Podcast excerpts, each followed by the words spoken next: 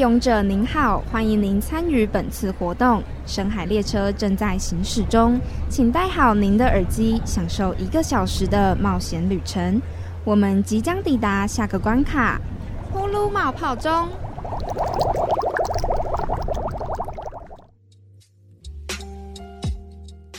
Hello，大家好，欢迎收听《呼噜冒泡中我是噗噗，我是露露，又来到礼拜三的下午啦。这一周刚好是我们的期中考嘛，不晓得大家考的如何呢？嗯，希望是很好。成绩还没出来吗？对啊。哎、我今天刚好考完，哎、你应该也是今天考完，没错，我们终这都是都只有这一科吧？没错，应该是终于可以放松一下了，而且不知不觉我们也只剩下最后一次的考试了。没有啊，还有啊还有期考而已啊。哦，因为考完这一次，对啊 我想说怎么会？怎么了？你还想要再考一次是不是？那就只有岩壁要这条路可以走喽。啊？你你有你有想过岩壁吗？完全没有哎、我也没有哎、对啊，可是有人会特别想要岩壁，就是有某些原因。有一个说辞是不想要立刻就业，所以选择岩壁。那有人啦，那还有什么？当然也会有，就是决定要去呃所谓洗学历啊，想要考一个啊国立的大学之类，或者是想要在更专精于某一个科目，他会去考研究所。嗯哼嗯哼，是的，但这些都不在我的选项内啦。目目前不是，对，目前对目前你说突然可能会拐流音，然后就想说，那不然还是我还是去考研考一下究。所。对，还是考一下好了 目。前是完全没有这个想法。没错，好啦，那我们今天铺路冒泡中要来为各位带来的节目，今天主要是想要探讨最近蛮多人在讨论的议题。嗯哼其实，算也算有一个礼拜了啦。对，就最近有一部电影叫做《消失的情人节》，也不是最近对，甚至去年了。甚至可能刚刚还以为有人 就是我要讲的其实是《当男人恋爱时》，对哎不是那个，先等等。呃，前去年九月的时候，呃，《消失的情人节》上映了，没错，然后那时候的男主角，相信大家都知道是我们的那个冠廷，对刘冠廷，他是屏东人哦，各位。冠廷很优哎，对，而且他去年是在那个阳光普照那那时候饰演一个非常恐怖的角色，真的很恐怖，他的彩头。然后后来就换到一个饰演一个很清纯痴情的男主，而这么一个痴情的男主呢，在最近突然被讨论说，诶，他会不会？其实这个消失的情人节，这个男主角阿成，嗯哼，不是阿成对不起，阿成是阿成是当男人恋爱时，阿泰啦，阿泰才是超好笑，直接大家都叫阿什么的啊。好，OK，阿泰，对，很多人都觉得阿泰在那一部剧里面，呃的举动非常的像呃痴汉，可是有人看完之后就是觉得很浪漫，对。心有戚戚焉。是的，我现在跟各位考普一下它的那个剧情。其实最主要是，它主要的背景设定是阿泰呢，他是一个做什么事情都比别人慢一拍的男生，对，而女主角是做什么事情都比别人快一拍的人。那在这样的一个情况下，就是呃每一天都比别人还要慢的阿泰，他在呃世界上的某一个时空空里面，他就获得了唯一一个一天他可以自由活动，但对于其他人来说，那一天都是静止的一个状态下。因为他每天都比别人慢一点，慢一点，所以日积月累就比别人多了一天的感对，他就。多了一天，有一个扣打的感觉。没错怎，么那么的特别好？这就是一个很奇幻的设定。然后在那一天，他他是一个公车司机嘛，他是公车上就遇见了他那个一直默默喜欢的女主角，女主角。然后他就下定决心，就想要好好的在这个静止的世界里面跟他相处，然后就背着他去海边拍照，然后又背着她回家，甚至在最后的时候，就是可能还有点想要亲她，对，对。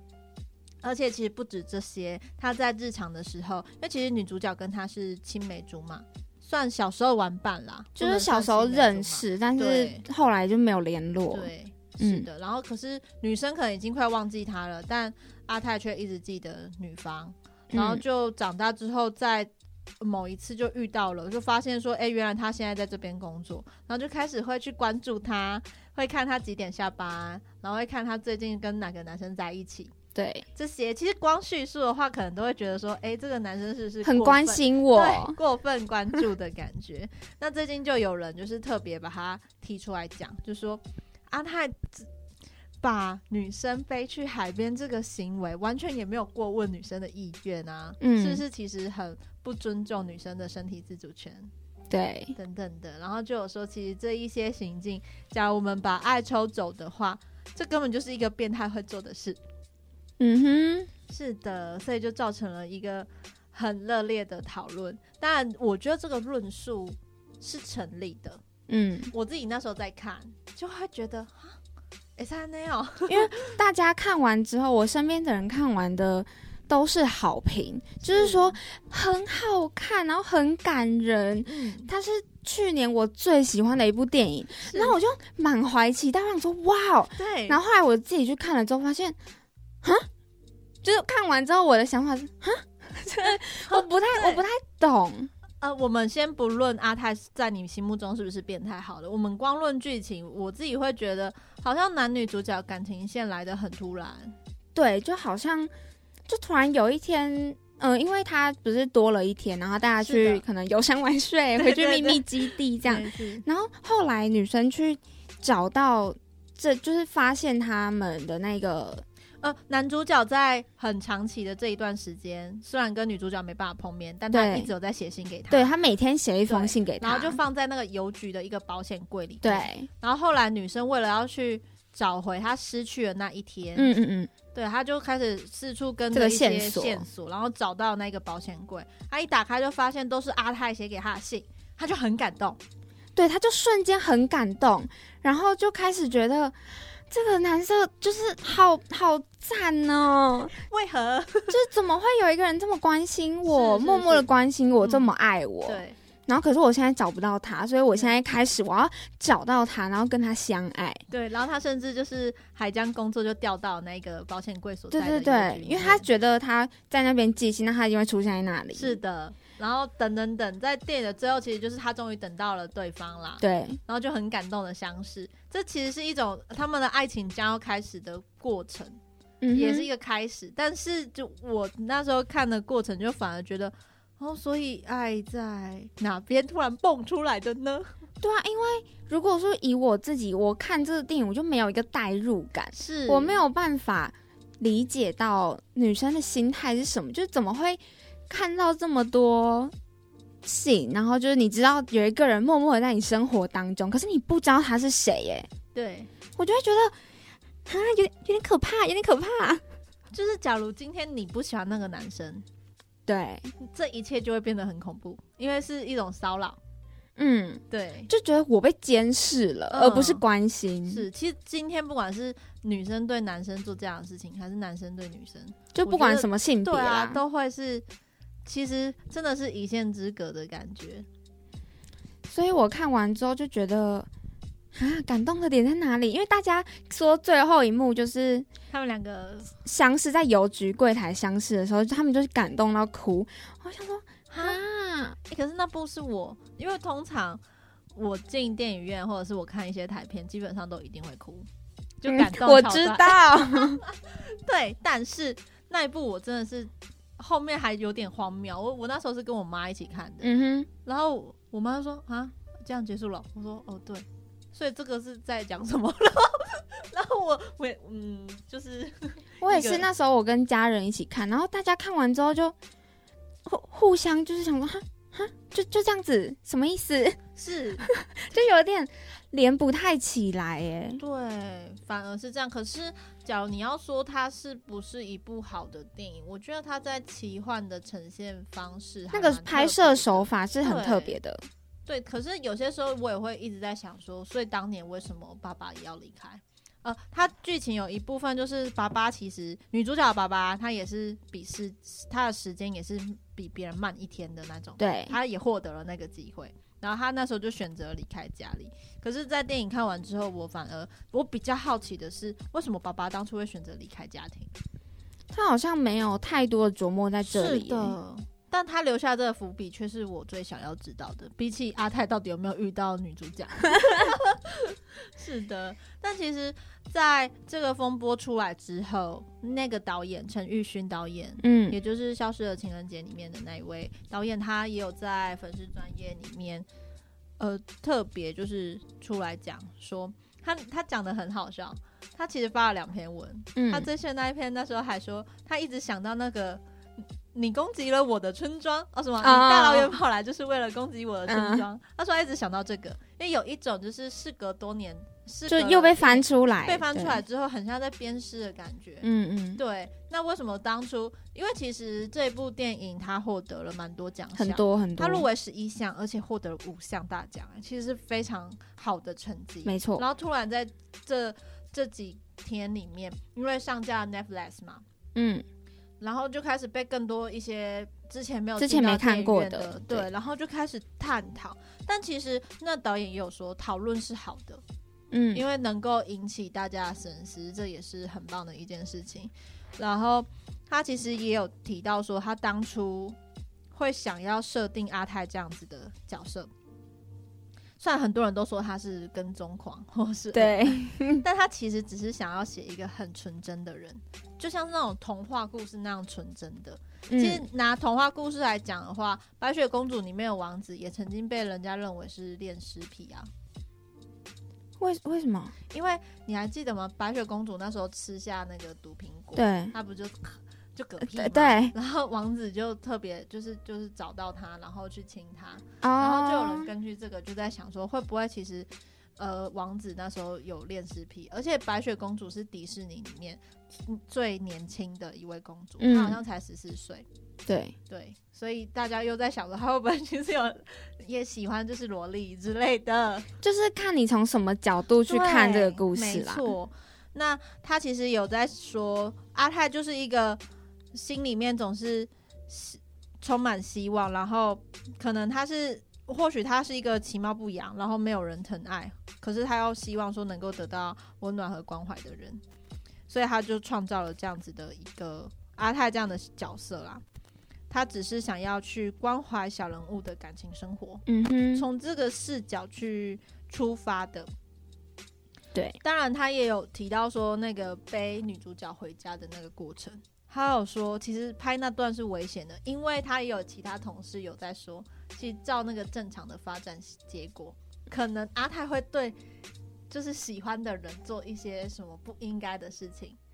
对，没有真的他同意之下，对，但是他就觉得，嗯，他导演在拍那部的时候，他也觉得他过意不去，所以他决定只让阿泰亲小琪，就女主角的额头一下，想要用友情去取代爱情。他是这样说的，因为他觉得小琪一直是阿泰的精神支柱，所以他不想要因为一时的冲动，然后就破坏心中女神的地位。所以那时候是精神超越肉体的那种惊悚，然后这个惊悚也是导演他自己想要的。因为观众看到阿泰要亲小琪的时候，可能会害怕。老实说，我是真的有害怕。我想说，哦，哎、你要干嘛？阿泰，阿泰不行，你这样会被抓去关。对，替他担心，对替他担心哎。然后之后却只是看到他要亲他额头嘛，所以你就可能会放松，松了一口气。可能阿泰也跟你一样松了一口气，他没有做错事。是的，而且其实。嗯，只要有看电影，大家都会发现，其实阿泰在离开他，就是送他回家完之后，他隔天就彻底的消失在他的生命当中了。因为他说，再这样下去，我真的会被当成变态。阿泰的预言没有错，因为他现在真的被当成变态了。只是隔了蛮是的，他他被发现了，但是其实他是一个很傻气的孩子，而且他就以为他这种方式是在保护小琪，甚至他多得到的那一天，他也只是想要完成他自己心里面一直想要跟他做，但没没有做到遗憾嘛。对假如我们站在阿泰的角度想的话，因为其实现实生活中可能也有一些是这样子的人，他可能没有意识到这样对另外一方是不是骚扰，他没有自觉。嗯，对，所以就有了这样子的剧情。这也是导演他他其实讲了蛮长的一段的、欸，非常的长。然后他最后还说，其实你要把阿泰当耳兰，我也没有办法，因为他有提到有一部另外一部片叫《热带鱼》，他当初也是有入围金马奖蛮多奖项的。嗯哼，他说，热带鱼就是一群绑匪的犯罪故事、欸。就其实我们回顾很多电影的题材，有很多都是以犯罪或者是坏人的视角去出发的。那假如我们一步一步都要去用道德去审视的话，那每一步都可以是不过审的，就是 他们都要被抓去关。我觉得导演可能是想要传达这个啦。嗯，但我自己个人蛮喜欢他最后讲的一句话是说，这个网络社会不知道怎么了，我们一方面希望社会风气善良，但一方面又给那些不理解的人下很重的罪名。我觉得这个是网络生态下很容易发生的一件事情，你会很轻易的去评断一个人，是当网络键盘手。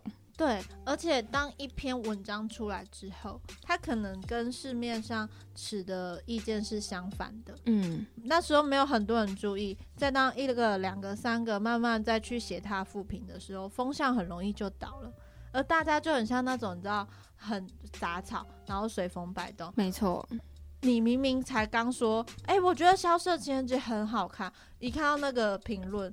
大家风向变了，你又开始说，哎、其实我那时候在看，我也觉得好像哪里我也觉得怪怪怪的哎、对，其实很多是这种人，他没有太大自己的想法或主见，而是跟着呃人云亦云的感觉。嗯，这样没有不好，因为我觉得，哎，你往好处讲，这叫随性，对不对？随和，对，就是像我们去分析阿泰的个性是一样的，他就是一个傻里傻气的，但是是温柔的人。对，但你要说他是变态，哎、确实他可能有另外一部分嗯还蛮执着的。但是，嗯，怎么说？你在网络社会中，你人云亦云的结果下，很可能是导致不一样的事情的发生。嗯，你去附和了之后，你就是等于赞同了某一个人的想法对嘛。那这样子，大家一直都是依附着他人的评论，然后去思考的话，就会像滚雪球一样，慢慢的去带坏某一个作品的风气，或者是带坏某一个人的性格。但那嗯真的是所谓的事实吗？还是说，其实事实是有多面向的，只是是看你去用哪个角度去思考。它一样是一部好作品，阿泰一样是纯情的，但他也可能是变态，但是嗯这并不互相冲突啦，我觉得。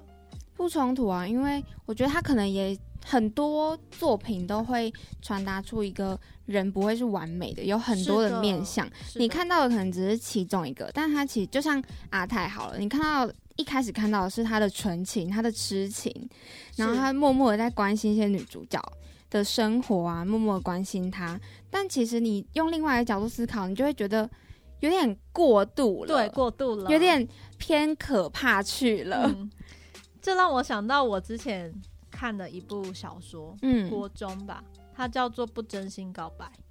嗯哼，然后它是一部爱情小说，讲述着的就是学姐跟学弟的故事。学弟喜欢学姐很久了，但学嗯姐一直没有答应要跟他在一起，然后就一路到出社会，学姐跟学弟依然是好朋友。嗯哼，学姐最近就跟那个学弟分享说，她蛮喜欢一个他们公司的前辈，对帅气前辈。OK，但是帅气前辈的，就是像竞争对手那样，就是她有一个好闺蜜也喜欢帅气前辈，嗯于嗯，是可能就是变成三角嘛。对对对，我剧情有点忘记了，但后面就有点像是，呃，学姐假装在跟学弟交往，嗯。想要博取帅气前辈的注意还是什么？嗯哼，的，对。然后这个过程里面，反正经历了很多波折，学姐跟学弟还是在一起了。然后他其中有一个片段，就是学姐在吸那个葡萄汁，然后就一直喝。可是因为学弟很喜欢，就是平常啦，很喜欢就是恶搞他，对。然，后他边吸就一边警惕，他就怕说学弟等一下会不会就是突然之间把他葡萄汁抢走，或嗯。是就是改成恶作剧对对对。嗯然后他这样，那个学弟他就一直这样看着学姐，然后他就讲了一句话，他说：“我就是喜欢看你这样一直看着我。”然后其实这好像是一个很撩妹的话，嗯但对当下我来说超恐怖。我觉得哇，那我不看着你，你要把我怎样？你是恐怖情人吗？我那时候超敏感，我觉得哎、你不行哎、你这个男主角不行哎、怎么意思？什么意思？就我觉得他好像控制我，控制的很强的感觉，但这只是我的想法。嗯哼，对，我我自己其实觉得还好，还好，对不对？嗯可我那时候完全不能接受，我觉得哈，感觉好像哪里怪怪的。就是每个人的思考角度不一样。是，对，但是你要说他难道不爱女生吗？我觉得是也没有。啊。所以其实最主要是看当下当事人到底有没有爱，而你们的嗯爱不要去打扰到别人，那就好了。那就 OK，你们双方 OK 就 OK。，对，但就偏偏有些人谈恋爱可能会影响到别人嘛。哦，例例如怎么样影响？像是我们下半段要提到的，最近还也是话题，应该算轰动吧，轰动整个韩前前国阵子，韩国娱乐圈，也就是金正贤最，他其实是前阵子被爆出跟那个《爱的迫降》，对，他是《爱的迫降》的算是男二吗？对对。徐智慧，他跟徐智慧突然就是传出了绯闻，对，然后这件事情目前就是被澄清说是没有的嘛，然后我当下还以为哦事情就要落幕啦，没有没想到隔天就开始又再把金正贤当初拍一部韩剧叫《时间》，嗯，那时候开发表一个记者会，他那时候脸超级臭，而且对同样是搭戏的演员徐玄，对，就是少女时代的，对少女时代的徐玄，呃，态度非常的恶劣，所以那一场记者会也被很多人批评。然后三年过去了，这件事情再又被翻出来了。对，然后又有人挖出说，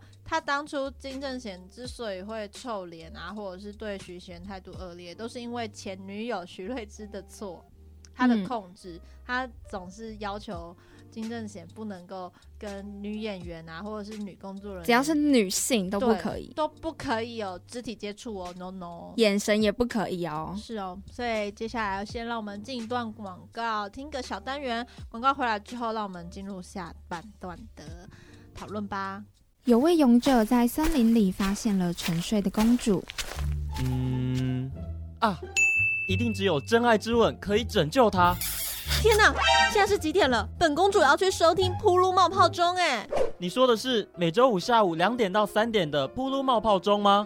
没有错，重播时间是周六的下午一点到两点。还有每周日早上九点到十点。勇者，公主，我们一起去听噗噜冒泡钟吧。绚烂烟花下，天真善良终究要长大，成一道光就得要炙热的绽放，哪怕路再长，哪怕受再多的伤。哪怕前方有阻挡照亮。就爱听名传之声 FM 八八点三，你一定会喜欢。我们是南希肯恩。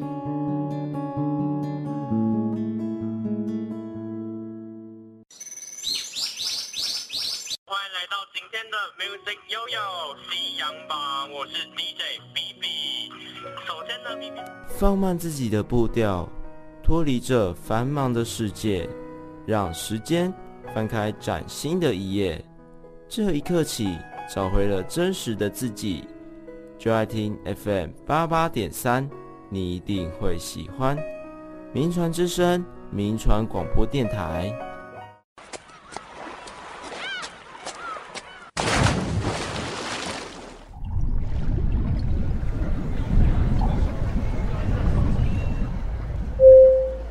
勇者您好，欢迎您参与本次活动。深海列车正在行驶中，请戴好您的耳机，享受一个小时的冒险旅程。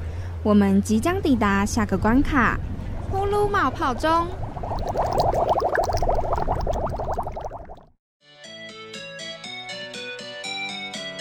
流行这档事，没有你不知道的事。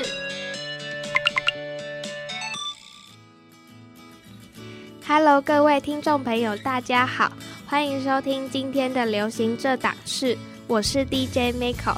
今天流行这档事要跟大家讨论的主题是：那些你一定要知道的逆行歌曲。为什么我要介绍这个？是因为台湾跟韩国最近都有歌曲逆行，特别是韩国逆行的那首歌真的非常火红。那我先稍微讲解一下逆行。通常歌手在发行歌曲之后，除非是获得很很大的关注，才有机会持续在音源榜上面维持排名。不然可能就会随着热度过去，名次就逐渐下跌，这是正常的定律嘛？逆行的意思就是说，歌曲从比较低名次的榜单逐渐往上爬，重新再获得大众关注的意思。首先要来介绍的第一首逆行歌曲，就是在台湾最近才发生的，这首歌就是《走建国路回家》，但后座少了你。它就是了，就是注音符号的了，然后泥是泥巴的泥。这首歌三月十四号发布在 YouTube，才发布四周，目前的点阅率就已经达到了一百七十四万。其实这首歌一开始是在一个音乐平台叫做接生上面开始发机的。那我简单解释一下接生，它就是一个可以提供素人或是独立乐团呐，在上面发布上传作品的地方。所以，如果你是喜欢听独立音乐或者是地下乐团的歌的民众，就蛮推荐可以用这个平台听音乐。这首歌是一个作者叫做多多，他发布之后突然冲上接生排行榜的第一名，直至目前他都维持在排行榜第一名哦。这首歌的 MV 很特别，它的 YouTube 封面图就是用一张建国路的招牌当做它的 MV 封面。加上，因为他的歌名看起来很闹，就很容易让人家觉得这是什么拔蜡歌之类的吗？结果点进去之后，才发现是一首很好听的歌曲，而且它不止旋律很好听，它的歌词就是非常的真实，被网友封为是晕船神曲。网友也表示，这首歌就是毫无技巧，全是感情。没有听过的听众朋友一定要去听听看。在 DJ Miko 要介绍韩国现正逆行中的歌曲《Rolling》，它是由女子团体 Brave Girls 在二零一七年发行的歌曲。它最近会爆红的原因，就是因为有一个 YouTube 频道把他们去。军队慰问跳 rolling 的影片就是剪辑，然后放上去，结果就突然爆红，被超多人关注。爆红之后，Brave Girls 也强制被召回音乐节目打歌，也是横扫音乐节目的奖杯。它就是一首，就是我一听到旋律就想要起来跳的歌，我自己也循环播放好几天，非常的夏天，而且听着就会很愉快，不知道为什么。所以听众朋友一定要去听。最后，我们提到歌曲逆行这个主题，就不得不来讲逆行始祖 Up and Down 这首歌是 EXID 的，说它是逆行始祖，应该完全没有争议吧？那时候，当年谁没有听过这首歌？这个舞步也是红遍全世界。他爆红的原因是因为有一位粉丝上传了其中一位成员叫做哈尼他的直拍影片，然后就获得很大的关注，连带的这首歌就逆行回各大音源榜上面。这首歌也在发行四个月后被强制召回音乐节目上面表演。EXID 也靠着这首歌拿下他们团体的首个一位，也奠定了他们二代女团的地位。真的是幸好有这一首歌，因为那时候 EXID 其实是面临快要解散的状态，因为他们他们在这首歌出来以前就是不太红，所以其实就快要解散了。结果这首歌就爆红，然后就让大家发现一个这么好的女团，所以我觉得其实我们身边都有很多好歌，只是需要我们自己去发掘。今天介绍的前面两首逆行歌曲，听众朋友一定要跟上这波热潮，好吗？它会逆行都是有原因的。期待有听众朋友来跟我分享听完之后中毒的情况。节目最后，就让我们一起来听这首红极一时的《Up and Down》，让 DJ Michael 跟听众朋友一起来回味一下流行这档事。我们下次再见，拜拜。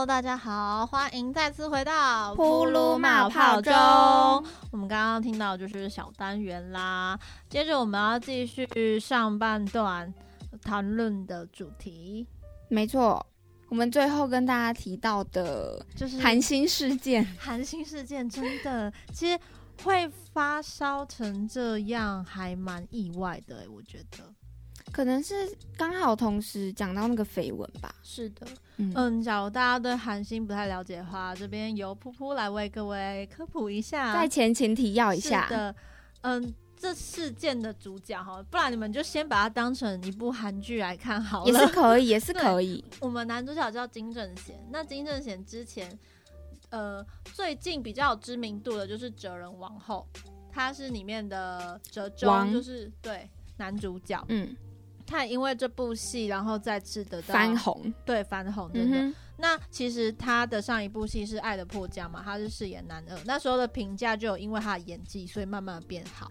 对，没错。但其实只要追究到他前之前，他其实神隐过一段时间才接拍《爱的迫降》的。那为什么会神隐？是因为他上一部开拍的剧叫《时间》，《嗯哼，时间》这一部戏他搭档的是少女时代的徐玄，对。然后那时候他在拍那一部戏，就时常有传出他好像有什么忧郁症啊，然后会经常干呕啊什么的。就是心理状态好像不太对，好，心理状态非常不好。然后出席记者会的时候也脸非常臭，然后对待徐玄的态度非常的恶劣，而且曾经跟徐贤握过手，然后他用湿纸巾擦对，立刻擦用湿纸巾擦，这到底是而且在徐玄面前，就徐玄有看到，对？然后所以徐玄就有落泪。对，他是觉得很有点委屈的感觉，对，而且在这个事件再一次被重提之后，就有很多网友就找到当年的片段。嗯。好像是徐玄就是很战战兢兢的要接过他手中的麦克风，然后不要去触碰他，就很害怕啦。对而且低社就是那个韩国爆料最著名狗仔社，著名狗仔社，真的。低社他那时候拿到呃时间的剧本。然后再根据剧本去对《时间》这一部戏的内容，然后就发现有很多地方是有出入都改的过了，对，徐玄跟金正贤的那个肢体接触，基本上都变成了没有。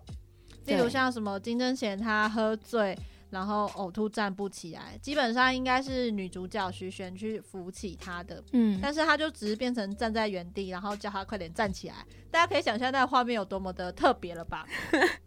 而且还有另外一幕是他们两个结婚走在礼堂上，对，呃，没有牵手，然后结婚怎么手就是会没一个有啊？一个人一前一后这样子，然后走嗯在那一个礼堂上，然后画面其实金正贤的表情，我不确定当初的剧是什么样的情绪，对，但就是感觉不是一个很开心的，不是开，心的，对对对，而且还有人在爆料说，呃，金正贤当初在拍这部戏，死都不拔掉他手上的戒呃戒情指，侣对戒，嗯，对，然后从网友就考据说一些剧照啊，还有画报等等的，他们在一开始还没宣布要开拍，但还没开拍的时候，金正贤的手指上还没有那个对戒，嗯，跟徐玄的互动好像也蛮良好，照片上看起来是开心晴朗的。然后接着又慢慢，有网友还说，金正贤手上那个该不会是魔戒吧？戴上去之后转换很大 对，，转换很大。然后因为他一直坚持说他不要拔掉，而且只要工作人员不顺他意，他就干呕，然后就冲出去呕吐啊什么的。嗯，对，跟工作人员有一些摩擦啦。对，然后就变成说，在拍戏的过程，你现在只要去看那部剧，你就会发现金正贤手上是真的有戴戒指。嗯，对，就是有很多你不得不相信当初真的发生这些事情的实锤。没错，线索们，没错，那刚刚我们介绍的是本事件的男主角嘛，接下来就是女主角嗯徐瑞芝了。徐瑞芝那时候就就是有一连串报道出来之后，媒体就是就也是低设，对，那就是同样的，对他们就爆出当初那个金正贤之所以会这样，是因为前女友徐瑞芝对他下达的命令。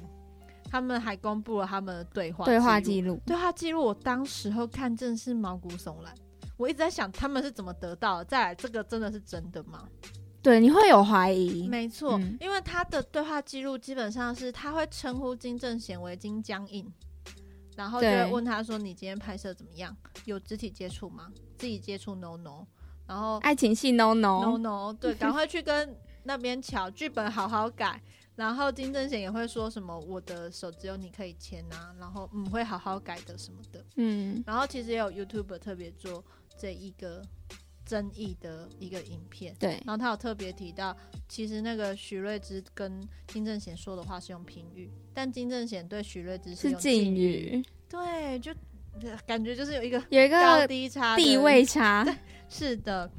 然后也因为这件事情的关系，徐瑞芝的一些黑料也慢慢的浮出水面，嗯，就有像是什么西班牙的游学经历其实是造假，对，嗯哼，然后之前好像曾经霸凌过别人等等的，但这些之前就很久之前就有传过，但有对被压下来，对。但这次就直接完全就是一个一个蹦蹦蹦蹦蹦蹦蹦蹦，对。对，然后最近应该是今天的新闻哦，啊前阵子的新闻啦，就是有工作人员出来爆料说，他每一次他都把那一些剧组人员当成狗一般的存在，然后会对嗯。他们可能是大小声，或者是假如他今天心情不好，他没有吃饭，他就会觉得那你工作人员也不应该吃啊。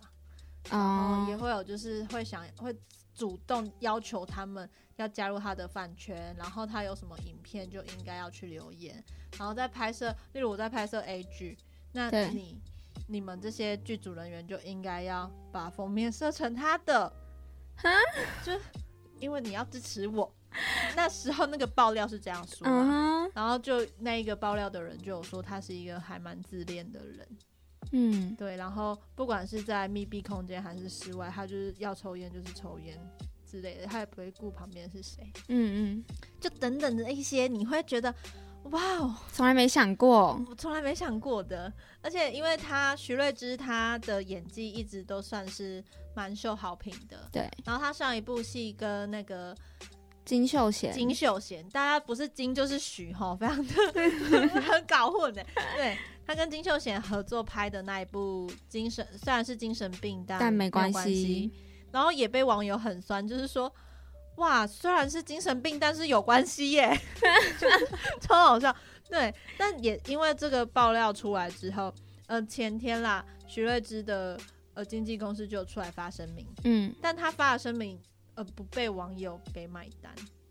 虽然发了很长，但是其实他没有特别说那个对话记录是，真假，他没有特别去针对这个，可是他有说他们呃会讲出这些话都是情侣间的小情趣，所以其实也是间接在承认那个对话记录是真的，对对，但他把这些事情当做是情趣，嗯，然后就很多网友就很生气，就觉得哈，你这是情趣吗？你已经影响到整个剧组跟徐选了、欸，怎么可对以？对对对。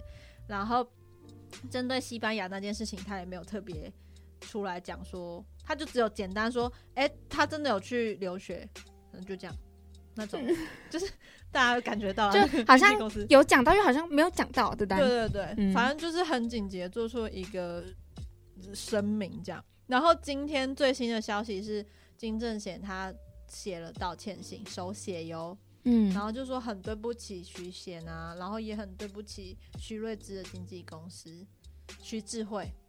哦哦，大家虽然都姓徐，但大家千万别像我搞混哦。徐智慧是他现任绯闻女友，对现任绯闻女友，一起演过《爱的迫降》的那个女二。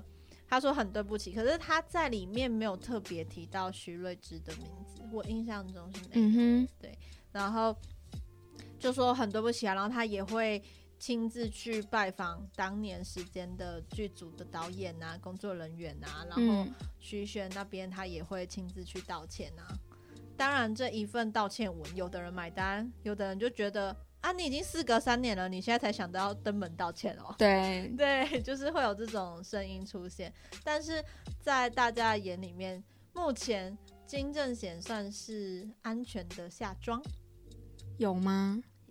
比徐瑞之好，因为他已经哦慢慢从那个风浪口慢慢的下来了。对，但是徐瑞之现在可以说是延上的状态，因为除了他跟金金秀呃金正贤 恋情之外，他就因为这个事情，然后就被爆出非常多的料，像是霸凌嘛，然后再来就是很多人都说他缺乏共情，就是哦。情，感的那种呃共呃他没办法去同情，对对对对同情别人。他因为他之前在一个综艺节目《认识哥哥》的上面就有分享说，他跟家人一起去爬山，然后他姐姐那时候家人在前面了，他跟他姐姐一起走，然后姐姐突然之间因为旁边好像是什么小坡，然后他就掉下去，他以为他姐姐掉下悬崖死了。嗯他就一直在悬崖上面一直喊姐姐，然后幸好他姐姐掉下去之后有被树枝拦住，他就是嗯卡在那里掉，对，然后没办法动弹，然后他就叫徐瑞芝赶快去，就是叫人家来救他。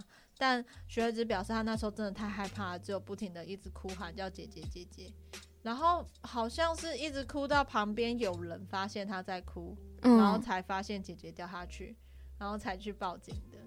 然后那时候姐姐被救上来，就是一直在说，他就在狂骂那个徐慧是这样。然后这部这个片段，其实有的人当初看他是真的觉得很好笑，但有的网友只是把它翻出来就讲说，哎，现在看这这个片段，感觉就是学之那时候就怪怪的了。嗯就，是好像你怎么可以对姐姐见死不救，然后也没有要去赶快叫人家帮忙的意思。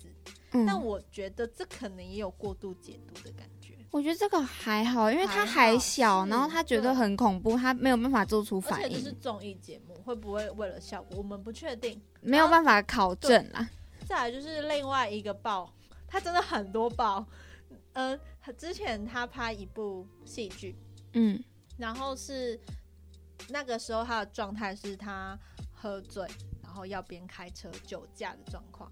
嗯他是真的是喝醉酒，然后体验那种真的是醉酒在开车的那种真实的场景。对，然后真的开车载着男主角还有导演，好危险呢、开快车。然后那时候他的回应是他当初他觉得很兴奋，然后很开心，虽然感觉好像下一秒会死亡或很危险，但他还是觉得这是一个很棒的体验啊什么的。嗯然后就有演员就出来说他真的是很怪啊什么的，对，就有这种料出现。对，然后再来就是他真的好多哦，非常多。还有就是之前什么也是拍戏，然后是在讲烧炭自杀的。然后那时候导演是为了演员的安全，所以有特别做特效嗯跟一些紧急措施。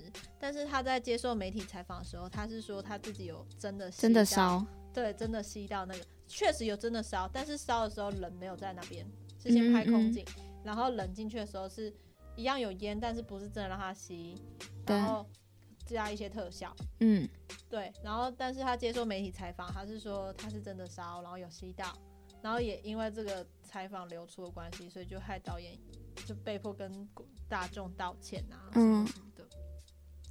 但是这些究竟实情是怎么样，我们不知道啊。我们不知道。其实今天再特别又讲到这个韩国的演员们的事件，其实嗯又让我想到陈玉勋导演在脸书上面提到的，在网络社会的生态下，我们明希望社会是一个风气善良的一个地方，嗯，但是又会因为一些人做一些事情，给他下了一个很重很重的罪行，但实际上结果是什么，我们却不得而知。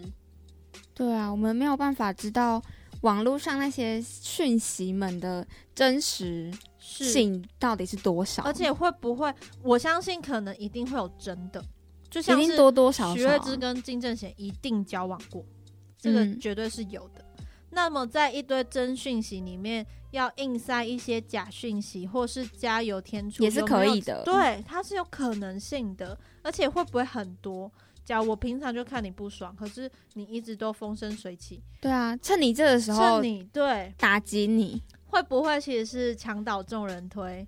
明明之前没有的，或者是确实发生，但是没那么严重，重，但我加油添醋，反正你现在人在烧嘛。对啊，那我就加一点加一点，其实像刚刚提到一些什么任哥的采访，或者是他演戏体验酒醉的那个，嗯，假如今天换一个演员，他可能是在采访的时候提到的，那他假如你可能觉得他很敬业，对，而且他很可能只是为了引起一个话题，让你进电影院，然后回去收看。对，会不会其实是这样？因为其实很多都是呃，我们看到的都是新闻，那都是一些文字表达。他可以说，呃，徐瑞芝很认真的说什么什么的，那你就会觉得他是认真的。但是他讲前面说徐瑞芝非常幽默的说，当初就是一个很真实的体验，非常的兴奋啊，那什么就是用词让你的解读不一样，对，它是一个非常影响解读的东西，然后再加上几条网友评论，你就会觉得好像大家的共识就是这个。嗯而且冷就像我们刚刚提到的，或多或少都会有一种盲从心态，人云亦云，对，就会觉得那我是不是应该？他们现在这个风向是这样、嗯，我也这么觉得。什么的，嗯但其实并不是，而可能就是偏偏大家都这么一窝蜂的往某一个想法、某一个观点倒，就变得好像事情一发不可收拾。好像你没有跟着他走，你好像就是一个非主流，你好像很特立独行，好像跟不上大家的感觉，啊所以你就会觉得，对呀、他就是这样。对但其实你你讲这句话的时候是没有逐渐的在表达立场的，对，就是会觉得，应该是说，不管这件事的真实性多少，我们都还是要保有自己的，嗯，主观的思考跟思辨能力。嗯嗯嗯，当然，这件事情我们只要又站在另外一个主角徐玄的身上，他一定是受过委屈啦。很无辜，这个是确真这没有什么好辩论的，这对，个没错。而且当然他受过委屈，可是他当初也没有想要反驳或什么的，他就是有隐忍，默默的吞下他就是为了作品什么的。他确实也没有做做什么伤天害理的事情。没有啊，而你今天谈恋爱，然后你却影响到其他剧组，这件事情本身也是不对的。对但扣除掉这些已经是事实的东西，后面爆出来的料是不是有加油添醋，或者是你对于他的人品，你开始质疑，那那些嗯部分有没有其中一些事也是假的？我们应该要去思考是这些，嗯对因为其实最重点不是那些已经被爆过，而是会不会有人是趁机想要去打打击他的演艺事业啊，或者是毁掉这个人？我有些时候都在想，那假如现在事情延延烧至今，假如其中一个人过世了呢，会不会风向又一面又倒倒了，又倒了，又变成说其实他当初怎么样，他也有好的一面什么的？嗯，那我们不停的挞伐他的原因是想要看到什么呢？恶人有恶报吗？还是追求的点到底是什么？我们不停的攻击，不停的挖他的料的原因是什么？做错事要去道歉，这点是绝对要有的。嗯当然，可能我觉得粉丝有的人是希望许瑞芝针对这件事情给出回应，或者是本人亲自做出什么样给个解释。嗯我觉得这些可能是需要有的，但除此之外呢？那很多人都说要叫他退出演艺圈，嗯，但呃，一个人的人品跟他的作品，假如都放在一起看的话，好像也不是那么的公正。可是好像也没有办法分很开，确实，这是一定的。，对，因为你可能也会想到他的人品，然后就不想看他的戏。可是他的演技就是在那里啊，，对，是啊，是啊。他会，他的确有帮作品加分。嗯，你单看作品的话是非常赞的，对，但如果你又考量到他的人品，对私底下的话，你就会觉得，啊，怎么你会有一点失落感的。但就是，其实今天做自己，只是想跟大家说，每个事件啊，从不一样的角度来看，就会得到不一样的结果。没错，那一体两面。对，是，所以除了去听别人说，更要有自己的识别能力。没错，因为我相信时间会给出个解答。你看哦，其实像当初我们只是看到金正贤怎么样怎么样，嗯时间久了就浮出了另外一个真相嘛。对，那或许过了三年，谁知道又有新的了不一样的版本了。对，所以很多话都不要说的太死，然后也不要逼迫一个人逼迫到太紧。是错的，我们就请他道歉。而他不愿意道歉，那真的就是他人品败坏。可是你不需要去赶尽杀绝或是什么的，我觉得没有必要做到这么极端啦。是，而且很多人都，你明明立场也不是这样，你只是跟风，那为什么要讲的好像你就是事主？对对，是的，就是网络世界，大家还是要谨慎。没错啦。好啦，我们今天的节目就要到这边告一个段落了，我们就下个礼拜再见喽。我是噗噗，我是露露，大家拜拜，拜。